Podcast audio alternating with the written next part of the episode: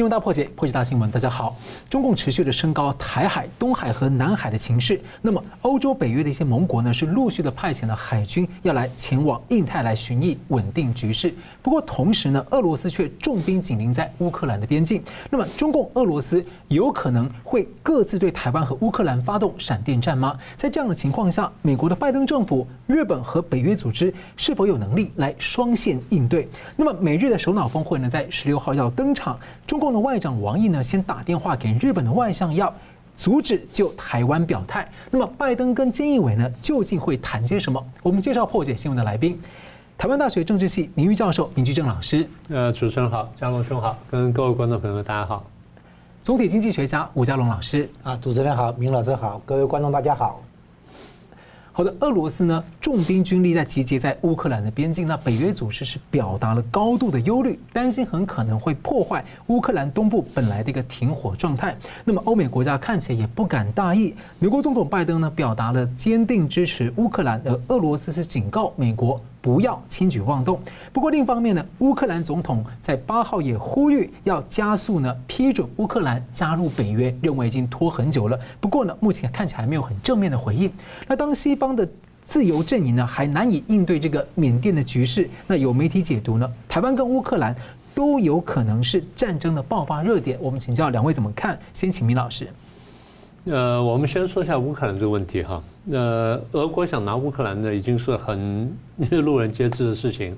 从一九九一年苏联崩溃以后，然后到各个加盟共和国不是独立出去了吗？独立出去之后，然后当时是这个 酒鬼了。呃，他一段时间之后呢，叶尔钦呢，一段时间之后呢，慢慢就晓得他执政能力比较差。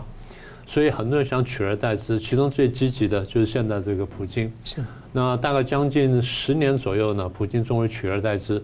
普京上来之后，你看他整个作风呢，像是个年轻干练的沙皇，对不对？是。他整个对外的动作积极跟那种，他那个那个才华呢，真的是不简单。不管你喜不喜欢这个人，从政治学角度来说，他是很厉害的人。好，那现在回到你的核心问题，就是俄国为什么要拿这个乌克兰？所以刚刚讲说，这个瓦苏联瓦解之后呢，对俄罗斯来说呢是一个很大的打击。俄罗斯虽然仍然掌握了前苏联百分之七十的领土，但回过来头说呢，就苏联丢掉了百分之三十的领土，对不对？好，这第一个。第二，从各位从地图上看一下哈，从现在的俄国到现在的这个克里米亚呢，它是连不起来的。而在这个前苏联时期，克里米亚对俄罗斯、对苏联来说是一个非常重要的地方，因为那是黑海舰队的基地。它是整个黑呃黑海是一个非常大的海啊，就各位看看地图就知道，黑海是一个非常大的海。那古时候呢，在这个其实，在中世纪以来呢，黑海一直是一个兵家必争之地，因为那附近呢是贸易啊什么等等呢都非常发达。好，那当时我呃长话短说吧。呃，乌克兰为什么对俄罗斯这么重要呢？早在拿破仑时代，他就讲过这件事情。拿破仑打过俄国嘛，最后输掉了嘛。拿破仑时代就讲说啊，他说俄国是一个大敌，这个我们一定要很注意它。但是要打俄国呢，不是把整个打下来，你只要把乌克兰拿下就可以了。大家问他为什么？他说，你看看乌克兰像是俄国的两只脚，你把它拿住了之后呢，俄国就飞不起来了。所以就是说，拿了乌克兰就行了。那当然，乌克兰还分成乌东跟乌西，就分成两块。一般来说，乌东比较发达，乌东是工业区，然后是科技区；乌西是农业区。所以乌东呢，这个从近代以来呢特别好。那在旧旧时代呢，这乌西又比较重要，又是农业区。好了，那对俄罗斯也好，对苏联来来说也好，如果说不能掌握着克里米亚半岛，然后他对黑海呢几乎就没有发言权。所以苏联瓦解之后呢，俄罗斯一直非常心痛。那普京当然非常心痛，觉得说，你看这么大个帝国现在瓦解了，就现在你看这么重要的地方都丢掉了。所以普京上台之后念兹在兹呢，就要拿两个地方，西边就要拿乌克兰，东边要拿乔治亚，因为这是他东西两条线呢，他的战略进攻的一个要地。好，那这个呢大家都看在眼里面，所以后来我们就晓得说，呃，后来又找了机会打了乔治亚嘛，就把那两个州又拿下来了。但是乔治亚现在基本上还在那里，然后乌克兰基本还在那里，所以对普京来说，这拿这两个地方是非常关键的。那问题是什么时候拿？乌克兰呢，除了这之外呢，我们还几点值得谈的哈。乌克兰第一呢，刚刚讲说它是一个重要的战略要地，然后从进黑海呢必须经过它。第二呢，它军工科技非常发达，在前苏联时期，很多高高科技，不管是核武也好，或航天工业也好，航天航空工业也好，基本上都摆在乌克兰。然后乌克兰的人才也比较充沛啊，所以对讲了半天，就是重点就是乌克兰对这个俄国为什么这么重要。所以后来，二零一四年，普京不是搞了鬼，然后利用所谓呃乌克兰里面的亲俄的民兵搞了这事情吗？事实上，普京派了这个特战部队进去，然后帮忙。因为后来普京还发了勋章给这些人，全世界都看见了。好，那现在普京面临一个政治问题，最近他不是签了一个修改宪法，说我可以连任到什么时候吗？那好，很很了不起啊！你前面的成就也很不错啊，这执执政几年你成就很不错。至少相当程度的恢复了俄罗斯呃苏联时代的这个光荣啊，这个东西大家都承认。那问题是，如果说你要更上层楼，那怎么办？那你必须要更多的成绩。所以普京在想说，我如果把乌克兰拿下来，或者把这乔治亚拿下，那绝对是一个成绩。那问题是，好，我现在要不要做？那我们现在看到就是说啊，他把军队摆在那里了，然后一副要打的姿态。好，那问题是，到底真的会打还是假的会打？现在看起来是亦真亦假。为什么这样讲呢？简单说就是，我先把动作做出来了，看你们反应怎么样。如果你们态度非常坚决，那什么叫你们呢？欧洲、欧盟跟美国，你们态度非常坚决，坚决反对我去拿下这个乌克兰，然后你们又非常团结，然后呢，你们又真的就做动作，然后准备要阻拦我，那让看情况不对呢，那我就不打了。所以我就做个动作出来出来。但做这个动作是有用的，什么用处呢？这动作会帮到中共，我们等会再说。好，这是第一块。第二块，如果说美国跟欧洲之间矛盾比较大，你们团结不起来，然后国际氛围对我有利的话，那我就会动手打了。好，什么叫国际氛围有利？第一，武汉肺炎使得美国或欧洲呢继续衰弱下去。第二，美国内部的政局，不管是两党争斗也好，或是左右大战也好，或上下大战也好，打到不可开交，社会分裂的不像样。然后呢，你这个呃拜登政府难以驾驭。第三呢，如果拜登个人情况恶化。第四，如果习近平在台海再配合动作的话，那这几个条件只要有两个条件以上，我大概就可以动手打打这个乌克兰了。那你说打完之后欧美反对怎么办？我们等会儿再说。所以现在看起来就是普京的这个姿态，就是我做好准备，然后等待国际氛围。是国际氛围一旦合适了，我就出手打。好，那大家讲说，那乌克兰怎么解决？乌克兰是喊话是要进北约，其实这事情不是现在开始，这件事情在九零年代就已经开始了。苏联不是九一年瓦解吗？瓦解之后，我们就看见北约慢慢向东扩张嘛，简称叫北约东扩嘛。基本上谁在做这件事情？克林顿在做这件事情。当时美国有两派，我们就不细说了，有两派在争这件事情，最后是扩张派战胜，所以北约东扩。北约东扩最后威胁到俄罗斯，所以俄罗斯就想说，是不是能够挡住北约的东扩？所以当时最后呢，就画下两条底线，一个底线就是这个乔治亚不能进北约，一个就是乌克兰不能进北约，所以这是很关键的地方。美国当时希望让乌克兰进来，希望让乔治亚进来，因为进来之后，俄国就不敢打，是欧洲不敢，欧洲是你让他进来，他马上就打，马上就打，那我就变战场了，所以欧洲不赞成，这就现在为什么北约这个一直不太接纳乌克兰的核心原因。是，那同样问题请教一下吴老师怎么看？啊，乌克兰的问题，首先我们先看它的那个本质的问方面，它首先牵涉到的问题就是刚才明老师提到的北约。东扩的问题，北约东扩的话呢，原来的北约的对象原来是华沙公约国，哦，华沙公约组织。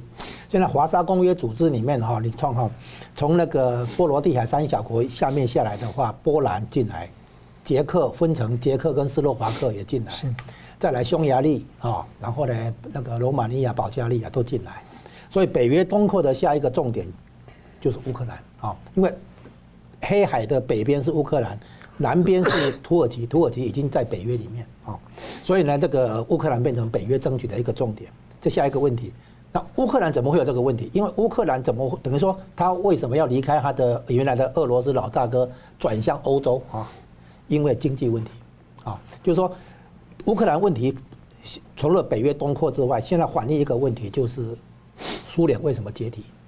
苏联解体再往前推就是美苏的冷战。美苏冷战以后呢，显现出来这个制度上的一个优越性，就是美美国这边自由经济跟民主政治哈，这个制度的优越性。其实还当然还包括军备竞赛啦、油价的大跌啦、拖垮苏联的财政了哈。但是呢，这个美苏冷战这个打下来的结果，等于是让大家明白，啊，除了苏联原来的那个自己的共和国明白，周边的国家都明白，啊，美国的这个实力才是真正强的，真正能讲话的是美国。所以呢，这个乌克兰可能看到经济问题哈，决定倒向欧洲。这个时候呢，那个俄罗斯跳起来。所以二零一四年的背景是这样子。那现在来看乌克兰的话呢，他现在是俄罗斯要把那个，因为克里米亚岛半岛的话，的确是俄罗斯的人比较多哈，俄罗斯族的。然后现在乌克兰东边这边两个省呢，也是俄罗斯人比较多，超过好像超过九成的人是俄罗斯人哈。所以呢。这里面产生一个问题哈，我们讲一下那个独立公投的这个事情。你看哈，加拿大的魁北克，它有一个明显的那个地区哈；西班牙的那个加泰隆尼亚那个有一个明显的地区，就巴塞隆纳那个地带哈。但是有一个地方哦出问题，就是北爱尔兰。北爱尔兰哦也想独立嘛哈，可是英国不让它独立，有一个中，其实基本上有个原因就是，你没有办法清楚的划分一个界限，说哪边是爱尔兰人，哪边是英格兰人啊，英国人这样子。那这个地方呢，对台湾这边有一点启发，就是说，独独立的条件，美国人研究哈，不是民族主义，而是说地理上能不能区隔，叫做呃 geographically separable，就是地理上能不能区隔出来，这边是你的，那边是我的，这个界限画不下去，就就会产生很多独立的那个纷争了啦哈。那因为在北爱尔兰的话，爱尔兰人跟英国人这边哈混在一起，没办法画出一条清楚的地理上的界限。哦，说这边是爱尔兰，这边是英国，然后让你这边可以独立这样子。那这个情况如果要套到那个乌克兰的话，它东边两个省的话，俄罗斯人比较明显。坦白讲，这个地理界限可能画得出来，就跟克里米亚半岛一样，因为大部分是俄罗斯人讲俄讲俄罗斯语的哈，所以硬要切的话，可能还比较容易切。那北爱尔兰就很难切。那加拿大的魁北克跟西班牙的那个加泰隆尼亚，理论上比较容易切，因为他们的那个。族群比较集中，哈，是这样，所以乌克兰的这种情况呢，会显示说，哈，如果东部两个省跟克里米亚半岛这个俄罗斯人比较多的地方真的切出来的话，坦白讲是个解决方案，但是乌克兰肯定不要嘛，啊，就问题是矛盾出在这里。可是呢，从两方面来看的话，俄罗斯当然不能接受说北约扩充到它的边界嘛，哈，那北约的话呢，其实是。有乌克兰过来是很好，没有的话其实也也无损啊，因为这个地方本来就是相当于那个华沙公约国的地盘嘛，哈，所以呢，真正的合理解决方案可能就变成让乌克兰变成北约跟俄罗斯的缓冲区，所以现在其实双方真正要达成的，可能是说让乌克兰成为一个缓冲区，既不是倒向俄罗斯，也不是倒向北约，变成一个缓冲区，所以呢，乌克兰里面可能就是事情不断，大家吵来吵去。但是不要得到一个彻底的解决，因为如果假定那个俄罗斯占多数的俄罗斯人占多数的克里米亚半岛跟乌东两个省，真的就真的回归独立以后回归俄罗斯的话，那乌克兰可能就不构成缓冲区了。所以呢，因乌克兰里面有俄罗斯人的那个集中的地地区的话，然后这个事情吵个不停的话，那无形中乌克兰就变成一个缓冲区了，是这样子哈。再再来一个乌克，如果说将来乌克兰真的跟俄罗斯假设真的有战争。那就表示啊，乌克兰不够重要。真正重要的地方，美国不会让你发生战争。你看哈，二战结束以来，日本、台湾都没事，为什么？因为够重要。真正真正够重要的地方的话，美国会全力这个下功夫。哦，你看中东乱成一团，对不对？其实中东没那么重要。哈，就是说这是这下。所以现在看乌克兰这边的话，这个等于说拜登骂了普丁嘛，啊。说他是什么没有灵魂的杀手、刽子手嘛？哈，那不，普丁秀一下肌肉。我说他，他说我在我境内调兵遣将，干你啥事，对不对？哈，那你就会紧张啊。OK 啊，欢迎你紧张。就说表面上这些个动作姿态哈，那是不是构成说，哎，俄国在乌克兰这边惹事情，然后让习近平可以在远东这边惹事情？这个很难讲了哈。这因为这是下个问题。但是基基本看起来就是说。乌克兰这个地方，因为不是美国的核心利益，跟台湾不一样。台湾、日本这个是美国核心利益哈。那乌克兰那边不是美国核心利益，但是美国也不乐见于北约这边受到影响哈，就是欧洲国家。所以我们现在看这个问题要要开始注意一个点，就是说时间点。乌克兰的问题并没有什么新的情况发生嘛？那为什么最近会会紧张？我说答案有可能哈，我猜测有可能是因为一件事情。就是刚才明老师已经提到哈，就是说美国跟欧洲的关系如果是团结或者有矛盾的时候，那俄国的反应可能不一样，对不对？那这样等于在测试美国跟欧洲的关系，所以就连接到一个点，就是新疆棉。新疆棉的问题是美国布那个什么布林肯哦，阿拉斯加会谈之后跑欧洲嘛，跟欧洲人谈，欧洲人想嗯有道理，对不对？哈，你看凶中国那么凶，对不对？我们的实力都没有美国强大，以后我们站在。中共面前岂不是这个两腿发软，对不对？所以欧洲人就去在新疆棉上面做文，新疆人的人权问题上做文章，哦，说那个制裁一下啊，那个抵制一下，结果呢，中共就跳起来了，对不对？哈，对那个品牌商也去那个抵制这样子。新疆棉这个问题暗示着美国跟欧洲的关系紧密了，拉紧了。欧洲本来还想亲中嘛，哈，因为有经济上的那个考虑，中国市场的考虑。那新疆棉这个问题让俄国看出来。就是欧洲可能被美国拉过去了，美国跟欧洲的关系可能不是以为的有可能有矛盾了，现在可能是矛盾有点化解的感觉，好像欧洲以以人权做文章，好像跟美国的调门一致了，啊，这个时候俄国跳起来，所以你看俄国可能是说想要把就是给北约威胁，你如果真的要闹大的话，你真的相信美国会帮助你吗？对不对？哈，好像在考验美国跟欧洲的关系。那因为新疆棉这个事情，说不定起到刺激的效果，所以估计那个在拜登又骂了那个普丁以后哈，干脆普丁就在那个俄罗斯诶乌克兰边界那边哦，这个秀秀肌肉这样子，那等于是说确认一下美欧洲是不是真的跟美国现在已经已经坚定团结，如果确定的话，那可能就就会像这个刚才明老师讲的，就是普丁就玩一下以后测试完了之后就可以收盟盟军收兵了啊，就这样子。是这样。至于说是不是跟那个习近平讲好，然后两边同时发难，是这样子。美国的国防战略从二战以来，其实二战以前一定是这样子。二战以来一定有一个确认的一个点，就是美国可以同时打二点五场战争，就是一一场在欧洲，一场在亚洲，可能零点五场可能在中东或者是其他地方。美国的国防建设是以打同时打二点五场战争作为它的国防指导方针。所以你真的要在两个地方同时开打的话，对美国来讲其实不构成问题。可能很很多人不了解美国的这个战略构想啊。你说让美国同时打两个地方没问题的啊。那所以说我估计普丁是测试为主，甩肌秀肌肉为主，同时也有可能也有内部政治的需要。像明老师刚才提到，他可能要连任哈，可能做点动作，等于说行使军权哈，来证明他还是重要的领导人这样子。那至于乌克兰这个地方，因为不构成美国的核心利益。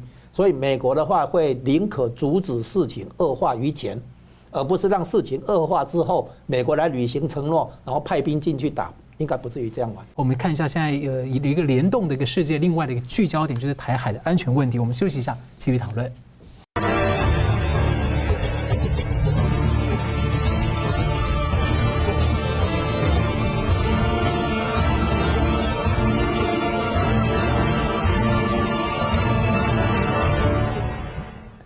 回到新闻大破解。那么，世界除乌克兰之外，另一个焦点就是台海。因为呢，中共习近平呢是多次的宣扬备战，准备要打仗。那么近来呢，台湾又陆续发生了像战机事故啊、太鲁阁列车的意外等等。而在抢救期间呢，中共的空军呢持续的多批连日的多架次呢持续的侵扰台湾的空域。那么四月三号呢，中共辽宁号的航空母舰群出了日本的宫古海峡，那进入了西太平洋。那隔天呢，美国的罗斯罗斯福号的航母群呢，也就突然的转进南海。那么这是这个罗斯福号今年的第三次进入南海。那台海的周边呢气氛现在也是相当的紧张。有外媒也猜测说，习近平呢可能为了谋求他的连任顺利啊，可能想要在几年内要并吞台湾。所以也请教明老师怎么看这个？呃，习近平野心当然大家都很清楚了。他第一讲的少一点，就是今年是中共建党百年，他攻逢其盛，必须要有所表现。第二就是现在又说他要继续连任嘛，就这个当时传的很多，呃，所以如果要连任的话，必须要有成绩。但是这两件事情坦白说都把他看小了。我觉得他正在想两件事情，大家觉得说很很夸张，但是他可能正在想这两件事。第一件事情就想说，哎，我现在习近平走到这一步了，我是不是真的有可能超越美国或打败美国？我把你看，在我领导之下，中国现在到到了这一步了，现在已经变成 G two 了，然后眼看就要超过他了，我是不是能够一把超过他？这个不得了。那如果超过他不说，我甚至能够把他压下来，甚至把他彻底击败，然后我来称霸世界，这个就是标准的中国梦跟强国梦。那这个我已经超过这个毛泽东了，这还得了？所以对他来说，你个人来说，他是很大的吸引力。我不说他一定这样做，但他一定这样想。大家知道，人到了这一步的时候，他的想法就会跟人家不一样。毛泽东那时候就已经看着世界地图，说要把世界管起来。对，那时候叫一九四九年，他就有这个想法。他才刚刚把国民党打败，国民党逃到台湾来，然后这个西藏还没拿下来，然后这个西南的西北地方还没完全完全被攻克，然后完全统一。他已经想说要把世界拿下来，把世界管起来。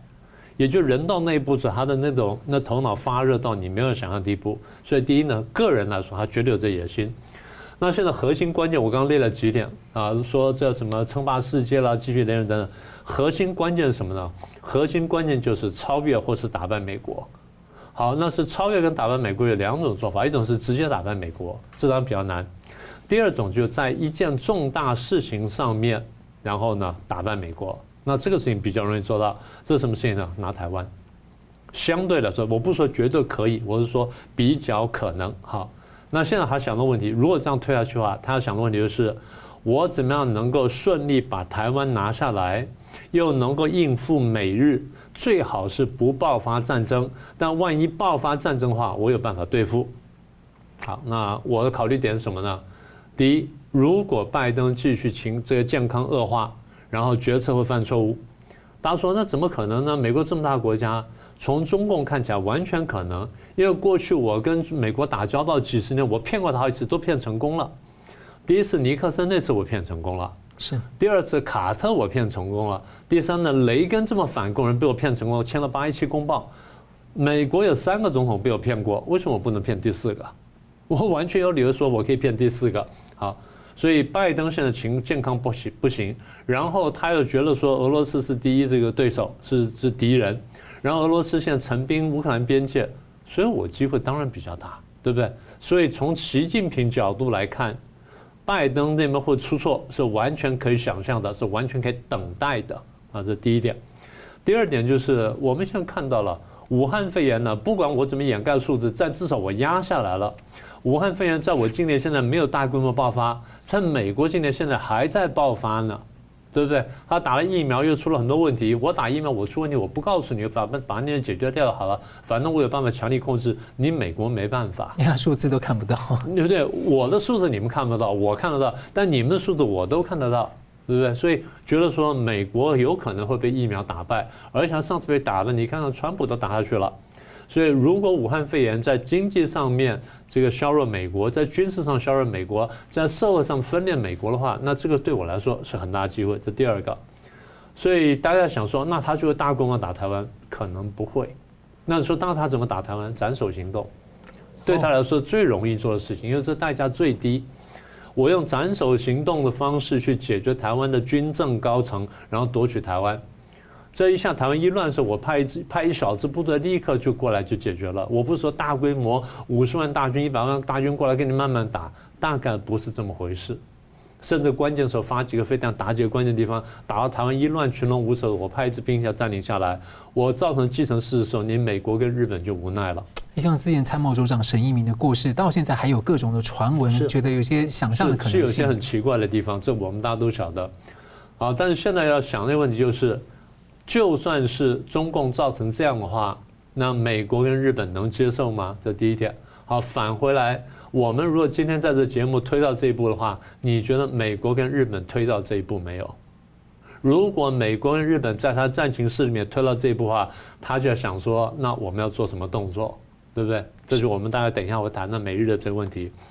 好，那现在反过来讲说，如果真正中共把台湾拿下来了，美国、日本无可奈何，甚至没有动作，或者是动作然后打输了，那最后会怎么样？第一，美国会丢掉亚洲主导权；第二，美国可能跟着就丢掉世界主导权；第三，丢掉美元；第四，因为丢掉美元的国际地位之后，美国国内财政可能会出现乱局。那长期的国债问题，那就是很大的事情了。非常危险。好，所以对习近平来说，我也在等时机。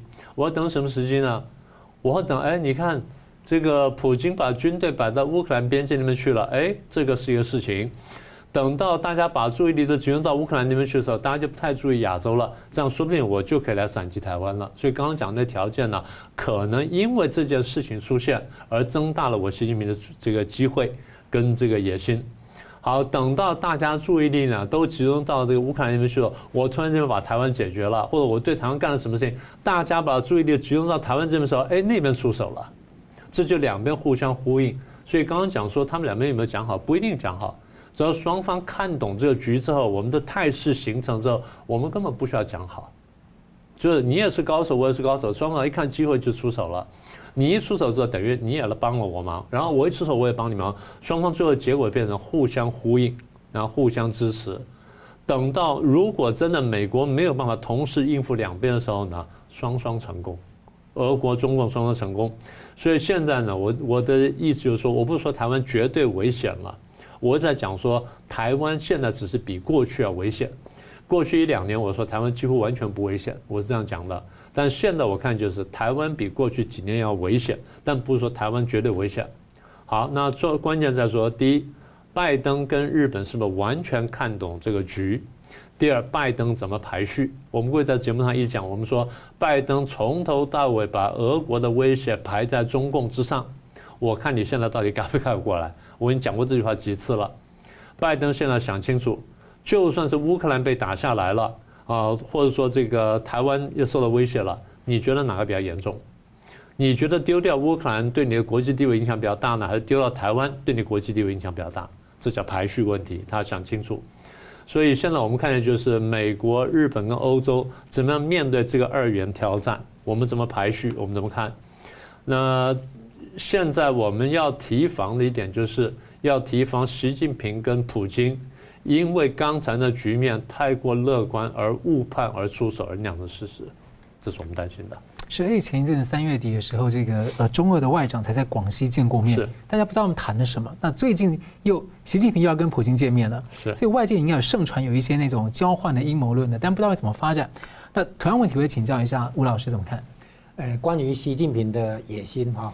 这个大家都知道哈，就像明老师刚才有有有分析过了。那这里分成两个两个尺度，一个是他的野心，一个是他的能力。有时候你有那个野心，你未必有那个能力哈。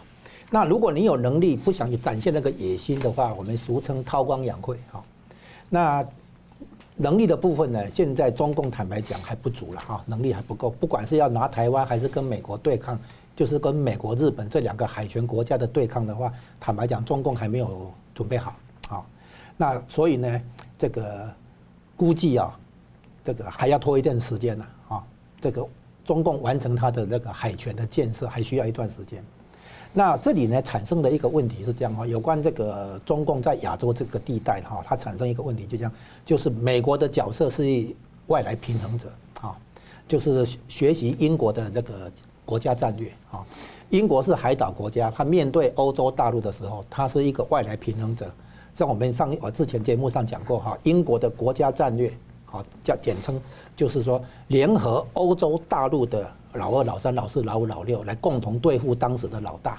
那老大换人做，所以呢，英国英国可能比如说先对付了西班牙，后来对付了法国，后来对付了普鲁士或德国等等，然后以至于后来又对付苏联啊，那。欧洲的强权换人做，所以呢，英国不会跟人家结下血海深仇啊。他打完西班牙是压抑他的霸权，但是将来要对付法国的时候，他还要联合西班牙啊，类似这样的概念。所以英国呢，它它重点是压抑霸权，然后它组成反霸同盟。所以现在美国在对付中共，相当于当年英国在对付德国。嗯，现在欧洲很显然已经靠对美，靠向美国了啊。日本、澳洲、印度这本来就靠向美国啊。现在还有一个人就是俄国。那俄国的话是其实是这样，俄国自己心里很清楚，美苏冷战苏联解体之后，他很清楚，俄国不想跟中共有一个正式结盟的印象，不能给西方国家。为什么？因为俄国不想让西方国家再来围堵他，全世界只有俄国最了解被围堵的滋味是什么。哦，所以呢，俄国虽然会有时候玩一玩中共牌，啊，打一打中共牌，但是他不想让西方国家认为觉得哦，中俄同盟了，哎，他不要。所以呢，现在俄罗斯一定会支持中共来跟美国对抗，因为美中对抗的结果，美国能够把俄罗斯拉过来最好，不能的话，至少要把俄国中立。啊，所以俄国一直拱。那个中共上去，包括我支持你人民币国际化啊，我支持你怎样怎样，那中共就觉得好像底气足了，就敢跟美国对撞。跟美国对撞的结果，俄国一定是有好处。为什么？那普京讲了一句话，他说：“猴子在树上看地面上的两只老虎打架，就摆了摆明了很清楚。”所以呢，俄国是唯恐中共啊不玩了，不跟美国对抗了，对吧？只要中共跟美国对抗，俄国绝对有有好处啊。这样子，那另外一个最后一个问题就是啊，那个乌克兰啊，他现在有有一件事情很担心，就是那个北溪二号的建设完成以后，俄俄国卖给欧洲的天然气就走那个北溪二号，不经过乌克兰，乌克兰的收入就大受影响，所以乌克兰也有点着急这个事情啊。那因为俄罗斯已经转成能源大国嘛，哈，输出石油跟天然气嘛，啊，那美国想把页岩气卖到欧洲，所以就就干涉这个北溪二号的工程嘛，哈。那这里面就是这牵涉到经济利益嘛，就是俄罗斯的输油输气的这个管线啊，到底要不要经过乌克兰？啊，是有这个问题。好了，我们休息一下呢，继续回来谈一谈，说四月十六号的美日峰会呢，究竟对于世界局势呢有多大的影响？要谈些什么？那怎么看说日本在印太区域的影响力跟地位呢，逐渐的上升？休息一下，马上回来。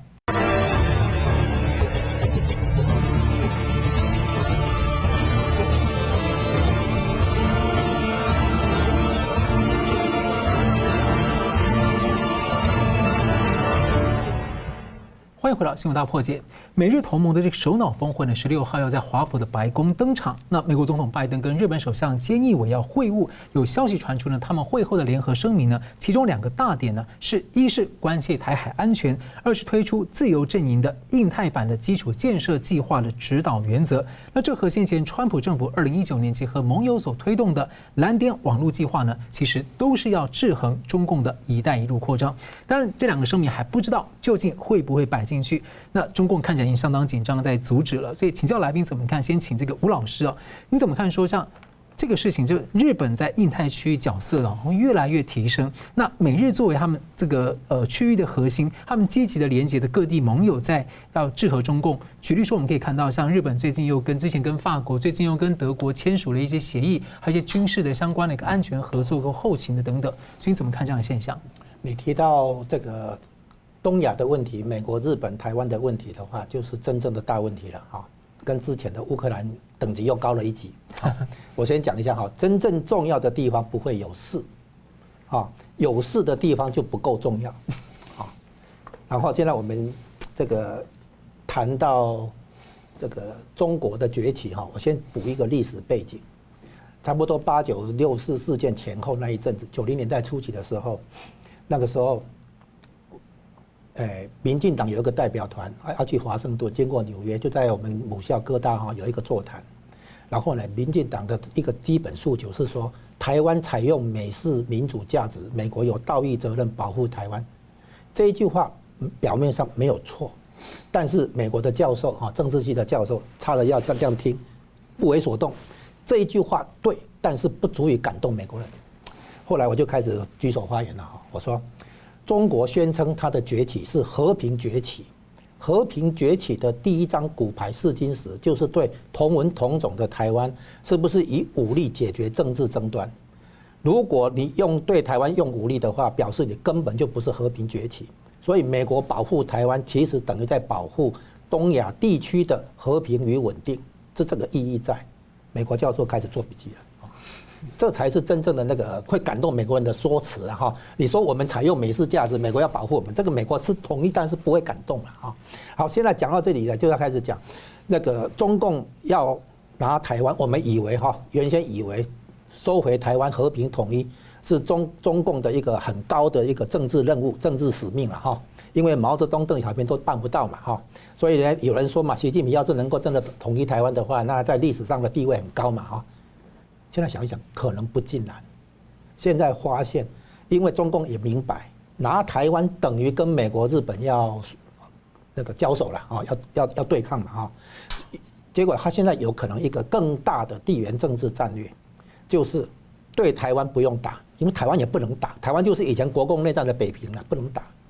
可是他要拿回台湾，所以他讲和平统一台湾其实有一定的道理，就是他要统一台湾，但是他台湾不能打，因为台湾打了统那个统一过来没有用，哦，反而更糟。所以要要不要统一台湾要，但是要不要用对台湾动武呢？不要，啊，所以果然是和平统一。那这样他怎么做？现在答案是这样。中共真正的地缘政治的大旗是下南海这一个旗。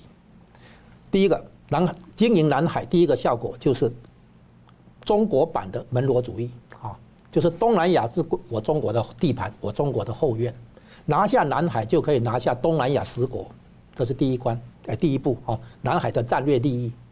中共如果能够控制南海的话，就等于控制东南亚，东南亚就成为中共的那个后院地盘，这第一点。第二点。中共的那个海权的话，不是要突破第一岛链吗？突破第一岛链的话，日本延伸下来的冲绳群岛，经过宫古海峡等等，一直到钓鱼岛到台湾这一线的话，过不了，因为那个是浅海，前海区的话一出来的话，全部都被侦测，根本没办法动。巴士海峡估计也过不去，所以南海南，尤其是南海的南边，印尼、澳洲这边的海域，可能才是突破口。一突破出去的话，直接进入第二岛链、第三岛链，就南太平洋、中太平洋那些岛岛链的国家啊，那边有美国的军事基地，所以呢，表面上台湾在这个南太平洋是外交争夺战，我说其实是第二岛链争夺战，太平洋的地缘政治的争夺战，所以经营南海可以做这个铺排，这是第二点。第三点的话，南海是深水区，也是中共建设海南岛那边的这个核动力潜舰的基地所在。那核核潜艇一出来以后，进入深水区不会被侦测，对不对？那有可能哈，不管是经过巴士海峡，还是经过南边的印尼这边的海域出到西太平洋的话，它可以进入到中太平洋，然后呢，对美国发起核攻击。所以经营南太平、南海的话，是在建设它的对美国进行核攻击的这个能力。我把它称为基础建设了哈。这个基础建设一旦完成的话，那它就可以直接拿台湾了。而且它现在的这个呃潜射的这个导弹的这个。射程其实从南海就可以射到白宫了，诶，应该还不至于，因为比如说一万两千公里哈，这个东射程的话，最好到西太平洋再来发射会比较稳一点，比较稳定。诶，它可以打到西岸，美国的西岸，但是要打到东岸的话，要到中太平洋这边来，就进入第二岛链这个地带来。所以经营南海的话，是在架构对美国核攻击的这个能力。将来的话呢，就拿台湾，就说你美国介入吗，你美国介入，我对你核核攻击啊，就是说他有这个更大的一个谈判筹码或者一个。这个叫板的筹码啊！那如果拿下南海的话，这个拒止的这个美军或其他国家的这种拒止战略或帮助台湾的力量就大为减弱了。我们想想，再下一点，第四点，我说经营南海嘛，啊，第一点他拿下东南亚，第二点呢，他拿下一个，他突破第一岛链啊，从那个南边这边进入第二岛链这边。第三个的话，他打造那个对美国做核攻击的这个能力嘛，哈，经营这个海南岛那边的核潜舰基地这样子。第三、第四点是什么？拿下南海等于拿下日本的海上运输线，等于牵制了东北亚的日本、韩国、台湾，也也就是说拿下南海等于同时拿下东北亚跟东南亚，这什么意思呢？就是美国在西太平洋的势力就被赶出去，这才是大棋。就是中共如果要摆平美国的话，一定要拿下南海，很像在下围棋啊。拿下南海以后，台湾就不用打日。如果美中共能够对付得了日本的话，台湾不用打，台湾没有依靠了嘛。要要对付日本的话，等于要对付美日联手嘛，因为这个他们有共同防御条约嘛，对不对？那拿下南海的话，台湾、日本、美国不用打了，这个叫以战逼降。所以呢，他真正的大棋不是打台湾，因为打台湾，光是打台湾的话，还不还没有真正解决美国、日本这个海权的力量，一定要拿下南海。拿下南海的话，不但收编东南亚，而且牵制东北亚，而且台湾孤立无援，他没办法守了。这样才能够真正拿下台湾。所以呢，不是直接去打台湾，打台湾上个是在做训训练、做施加压力，没错。因为台台湾还有一个问题，就是你如何治理？你就算你真的拿下来，好不好？你如何治理？后面还问题很大。所以他真正要的是一个能够和平收回来的台湾，能够继续繁荣，然后为他所用的台湾。为他所控制的台湾，这样台湾才有值得收回。把台湾打烂，我说把台湾打烂不叫中华民族的伟大复兴。好，所以习近平也了解这一点，他所以来把这些东西综合起来的结果，发现他真正要下的棋根本就是南海。那美国知道这一点，所以美国在那个 二零一六年七月中旬的时候，海牙国际法庭判决菲律宾胜诉啊的时候，那中共不了，哎，不甩不甩这个判决，对不对？那美国好像也没做什么动作，错。当时美国在做一件事情，就是奥奥巴马政府在做一件事情，就是在南海部署萨德会战防御系统。那个这个部署完了之后，现在接下来叫重返亚洲再平衡，对不对哈？就是要在在南海这边百重兵针对，然后为了这件事情，他还要联系印度，把印度拉进来，把澳洲拉进来。所以呢，现在我们得到一个结论，就像你刚才提到一个印印太版“一带一路”，对不对哈？“一带一路”是这样，一带是陆地上。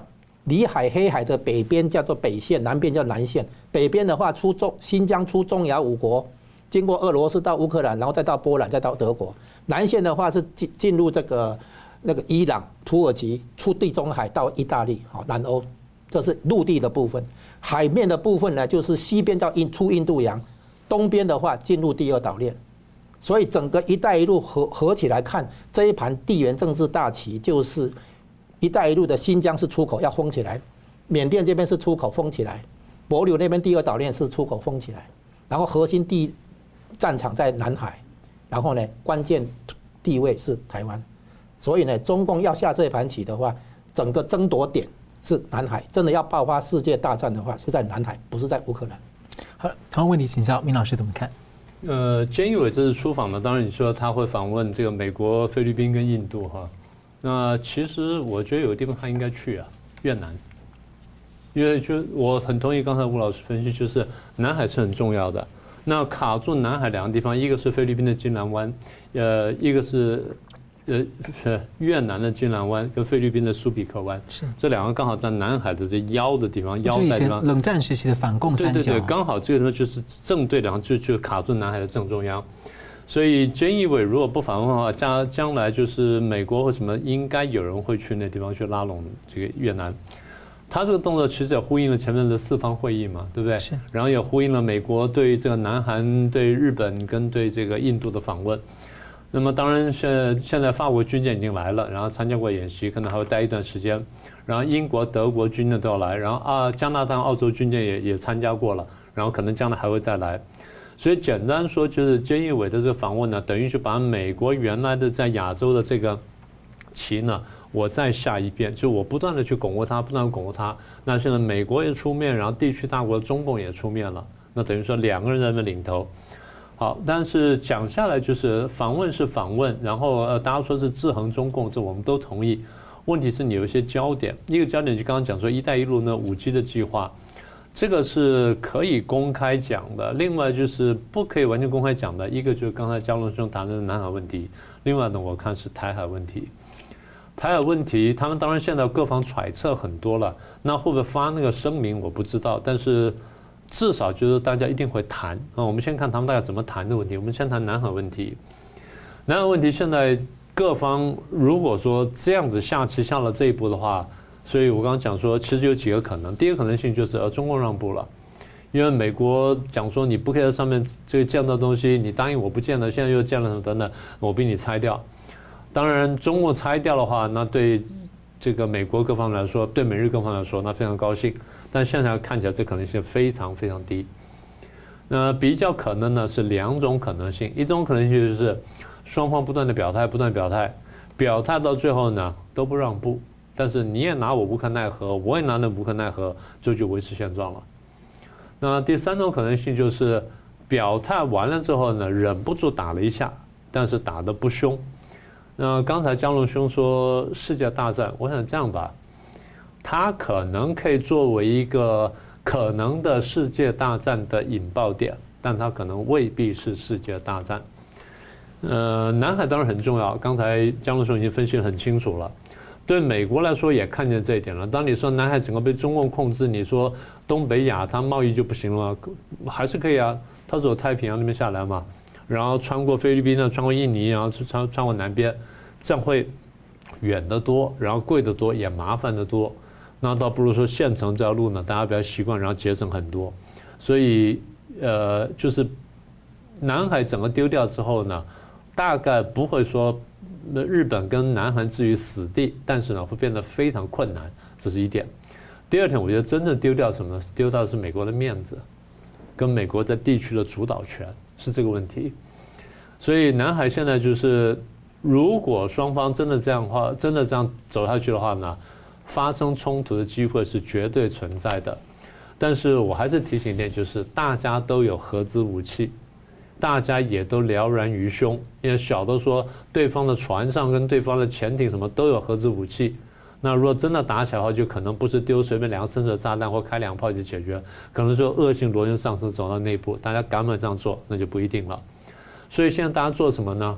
大家秀肌肉，比狠嘛，就是说我现在走到这一步了，你还敢敢不敢不敢再拼？然后我在那边说，我走到这步，看你敢不敢拼，然后让拼拼下来，双方希望说拼到最后把对方压服。所以这个叫做懦夫游戏嘛，啊，叫 chicken game。那中共现在最新动作就是派了两百多条的民兵船进到菲律宾附近去了，所以菲律宾出来抗议。大家原原先看新闻的时候，一下没看懂说中共为什么要干这件事情，其实就是呼应刚才江龙兄讲的，我现在南海这边有下一个子，我的子就两百两百艘民兵船，我们看你怎么玩。先是围这个呃菲律宾的岛礁，然后再来呢，我散布在我的那个几个什么泽碧礁啊或什么永暑礁附近，然后我附近还有这个军舰在那出没，好，所以我民兵船跟军舰呢同时配合他们出没，表示说我现在下了一个子，我下了决心，我希望你们让步。那现在就看说美国怎么玩啊？美国现在也回手了，美国罗斯福号进来了。南海非常大哈，大家注意看这地图，南海非常非常大，南海大概是大半个中国那么大。所以它大家那活动空间非常大，不是说一进去的时候双方会碰面，双方可能很难碰面，但双方这边碰的是决心，而不见得是碰面啊。这南海问题，好，菅义伟会去谈的第二呢是台湾问题，会不会发那东西我不晓得，但是呢大概会这样子，菅义伟到这次见了这些国家呢，大概很认真谈说，我们现在判断中共对台湾的目标是什么？呃，一般来说，大概判断敌手的目标，判断对方目标呢，不是判断他只有一个目标，大家判断三个目标，上中下，就是他最低目标他想达到哪里，最高目标大概在哪里，然后中间目标在哪里。所以一般来说，我们想象对手目标呢，大概是中间中到下这一段，这个是比较可能的。上层目标是对手运气特别好，然后我特别倒霉，那对手才会达成他的上层目标，通常是这样。所以我们一般看中到下，那么也就是菅义伟这次跟各国去谈谈中共对台湾的企图的时候呢，会集中在中跟下。那大概中共想达到什么目标？好，这第一个。第二，中共对于这中间目标也好，或下层目标也好，他要达到这个不同目标的时候，他什么样不同的作为？是。然后针对这些作为，我们要怎么应对？那有的事情可能最后得美国出来这个拍板决定。但是菅义伟出来走一趟，就是了解各方意图之后呢，我回去再跟美国讨论，说啊，我现在听到什么东西，然后我们再是怎么做。所以如果说双方在南海或者台湾问题，尤其在台湾问题上面，如果还不想打的话，大概欧美可以有一件事情可以做。欧美他们看是不是发一个非常强而有力的护台声明，不只是单是讲话啊，就护台声明。有点像什么呢？有点像是这个一战之后的九国公约，啊，九个国家共同出来维护这个中中国的这个领土跟主权的完整，啊，这个克制日本的野心，看看大家要不做这件事情。当然，我们知道九国公约最后没有能够阻止日本侵略中国，但现阶段呢，大家有这个表态呢，至少是有点作用的。也就是说，让习近平认真考虑，说我是不是真的能够对这个台湾动手？好，好，那反过来，那就要看习近平这边了。习近平呢，看这个棋，如果看得清楚的话呢，刚才我们讲东西，他大概大概也看得见，他就想说，那我是不是要玩台湾？拿台湾未必可能，但玩台湾或许可能。那为什么玩台湾呢？因为玩一下台湾呢，我连任绝对不是问题。所以这是我的最低目标，我要不要玩一下？那如果运气好，我这边还真的可以可以这拿个小岛或拿什么东西。那重点不是这些，重点在说，第一。我怎么样玩出一个台湾危机出来？第二，我怎么能光荣的撤退啊？或者我捞到我真的要有要的好处？呃，现在台湾很多人呢在讲讲讲中共对台湾或讲大陆对台湾的时候，常常犯了一个错误。大家常常觉得说中共对台湾或习近平对台湾几乎是可以为所欲为，不是这样子的，不是这样的。尤其很多这个有恐共症朋友觉得说啊，中共对台湾一生气了，我们就不得了，没有那么严重。中共在台湾生气过很多次、几十次了，台湾现在不还在这里吗？我不是说故意要去激怒中共，我只是告诉大家说，中共生气没什么这么了不起的啊。这个我从婚姻生活当中体会出来的，这个我就不详细说了哈。好，那现在回来讲，就是说，习近平要想说，那我要怎么样能够能够挑起？如果我要挑起，我怎么挑起台海危机？然后我怎么进去？怎么玩一轮又不丢分的出来？不但不丢分，我还能够得分，这个是他要考虑的。现在看起来有困难，不过他对计算这事儿。那现在真正要看的就是，如果这件事情真的酝酿当中，中共内部，我一直提醒大家，有反习派，反习派要不要利用这盘世世纪的大棋来对付习近平干什么？这点呢，我猜，如果是这个蓬佩奥在的话，蓬佩奥会认真想这一步；川普或布林肯会想这一步，这我不知道。但最后呢，就台湾，台湾得想清楚美国跟中共双方的目标。双方的底线跟双方的上下的这个可能走向，然后我们得推演一下，如果真的事情走到比较坏的情况下的话，大概会落到什么点上面？就我们所说的马鞍点，或叫做解决点。所以我说解决点比较可能是一个大家都下得了台的第四次台海危机。所以我一直讲，我说最近看起来第四次台海危机的几率比过去要来得大，我是这个意思。我再说一次，台海危机并不是台湾覆灭，大概就是发生一些冲突，然后最后又过去，大概是这样子。啊，这是我所谓的第四次台海危机。好，我们最后请这个两位来宾给我一分钟总结今天的讨论。我们先请吴老师。中共对台湾有战略动机，不等于他有这个能力能够真正做到啊。所以台湾的危险可能是上升，但是呢，也未必就真的会发生好战争。那我们现在要考虑台湾的立场，追求国家安全的话，要了解中共在下的这个地缘政治这个大棋里面，南海是重点嘛？哈，拿下南海，经营南海，对中共有好几层的这个战略利益啊。所以台湾要反过来，明白说，台湾要主动进入南海，经营南海。好，那我们现在看哦，印印呃四方安全对话里面哦，日本跟澳洲的中间点是台湾台海。澳洲跟印度的中间点是马六甲海峡，所以如果台湾能够去进入这个马来西亚、新加坡这边建立良好的关系的话，等于同时把两个缺口补起来，这是台湾可以做的哈。那刚才明老师提到的那个中共的三角哈，在南海的战战略三角，就是南海的西侧这边，北边是永兴岛，南边是永暑礁，啊，到了这个连中间点就是看着越南的金兰湾，然后呢，那个黄岩岛这边就对准了苏比克湾啊，所以中共在提防这个金兰湾跟苏比克湾被美国拿去啊，他他经营的这个战略三角。那台湾的话，正好北边是东沙岛，南边是太平岛，等于是站在美国这边啊，来对付中共的战略三角。所以我们台湾要主动进入南海的话，就是要好好的经营东沙岛跟太平岛，这是为了台湾自己的安全，也要这么做。啊，因为如果中共真的控制南海的话，那台湾几乎也是无险可守，日本也是很着急的事情。所以呢，南海才是台湾现在应该要积极关注的。所以我们盖的潜水艇不能满足于巴沙，还要再更更多，因为将来在南海这边是潜水艇的大战。啊，所以台湾不要只是看到当面的台湾海峡，而是要把国家安全的高度提高到地缘政治这一盘大棋，好好的也来经营南海。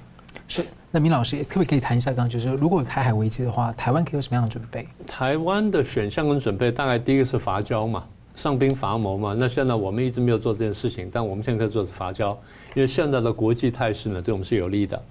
第二呢，我们要积极备战。我们不是说真的要打仗，但积极备战。你备战备得越好，备战的越越强的话，那打仗机会反而越小。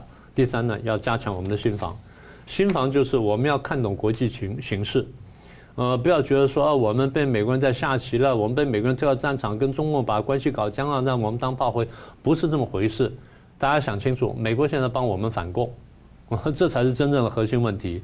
所以我们要看懂国际形势，要做对选择。那我想呼应一下刚才江龙生讲的，我们要经营南海跟中南半岛。那事实上，台湾是有这条件做这件事情。台湾跟这个附近这些国家呢，其实关系都还不错。旁边这些国家呢，其实都担心中共，所以我们现在是有这么空间来操作。那如果大家看懂这盘国际的大棋局的话，然后大家晓得说，台湾其实我们能够发挥作用呢，远远超过我们的想象。